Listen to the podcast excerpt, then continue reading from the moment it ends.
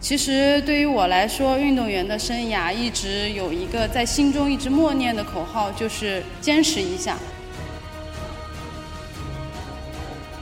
当你遇到困难的时候，再坚持一下。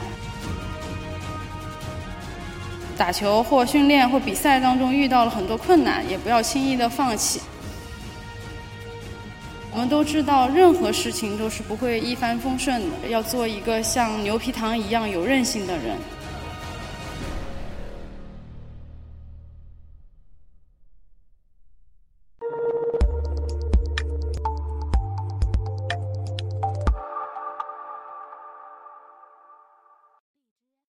大家好，我是羽毛球运动员赵云磊。其实我非常喜欢羽毛球运动员的这个称呼。从中国国家队退役之前，我是一名兼项的羽毛球运动员，也是一个长期以来兼项时间最久的羽毛球运动员。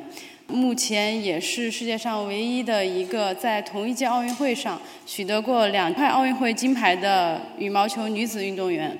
虽然大家都喜欢叫我大满贯得主，其实我觉得更欣慰的，我是一个在成绩上超出了很多男性运动员的一个选手。所以我其实，在运动生涯上一直以更多更好的男性的运动员当我的目标。最后我超越了他们，也是我觉得非常欣喜的一个地方。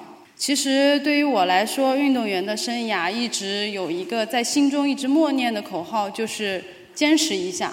当你遇到困难的时候，再坚持一下。今天我也想跟大家分享一下我在2012年伦敦奥运会时备战的一些困难和挑战。其实，在备战奥2012年伦敦奥运会之前是非常的不容易，因为我们世界羽联呢有一项规定。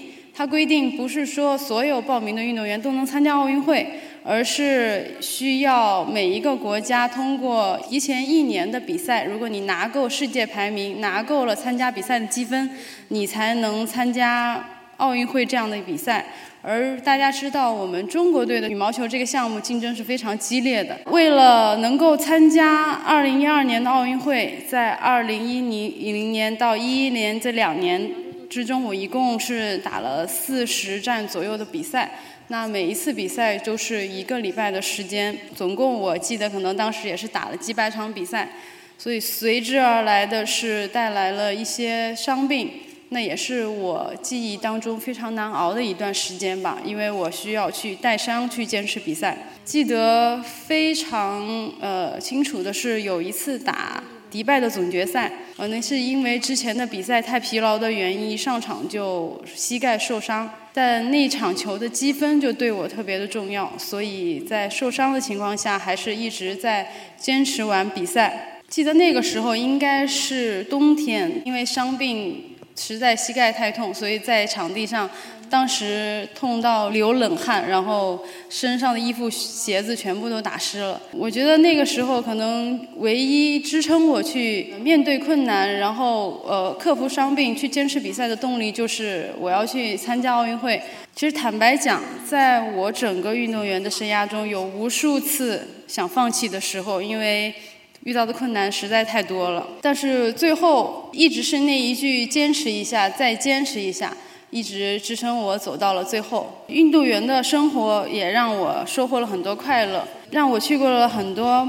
不同的城市遇到了很多观众和朋友，特别是我们去欧洲打比赛的时候，当地都有很多的中国的志愿者和呃当时的留学生来赛场给我们加油，所以让我感到了一种在国外也像在国内一样的中国的强大和深深的荣誉感。最后，我想分享给年轻的朋友的一句话是要做一个像牛皮糖一样有韧性的人。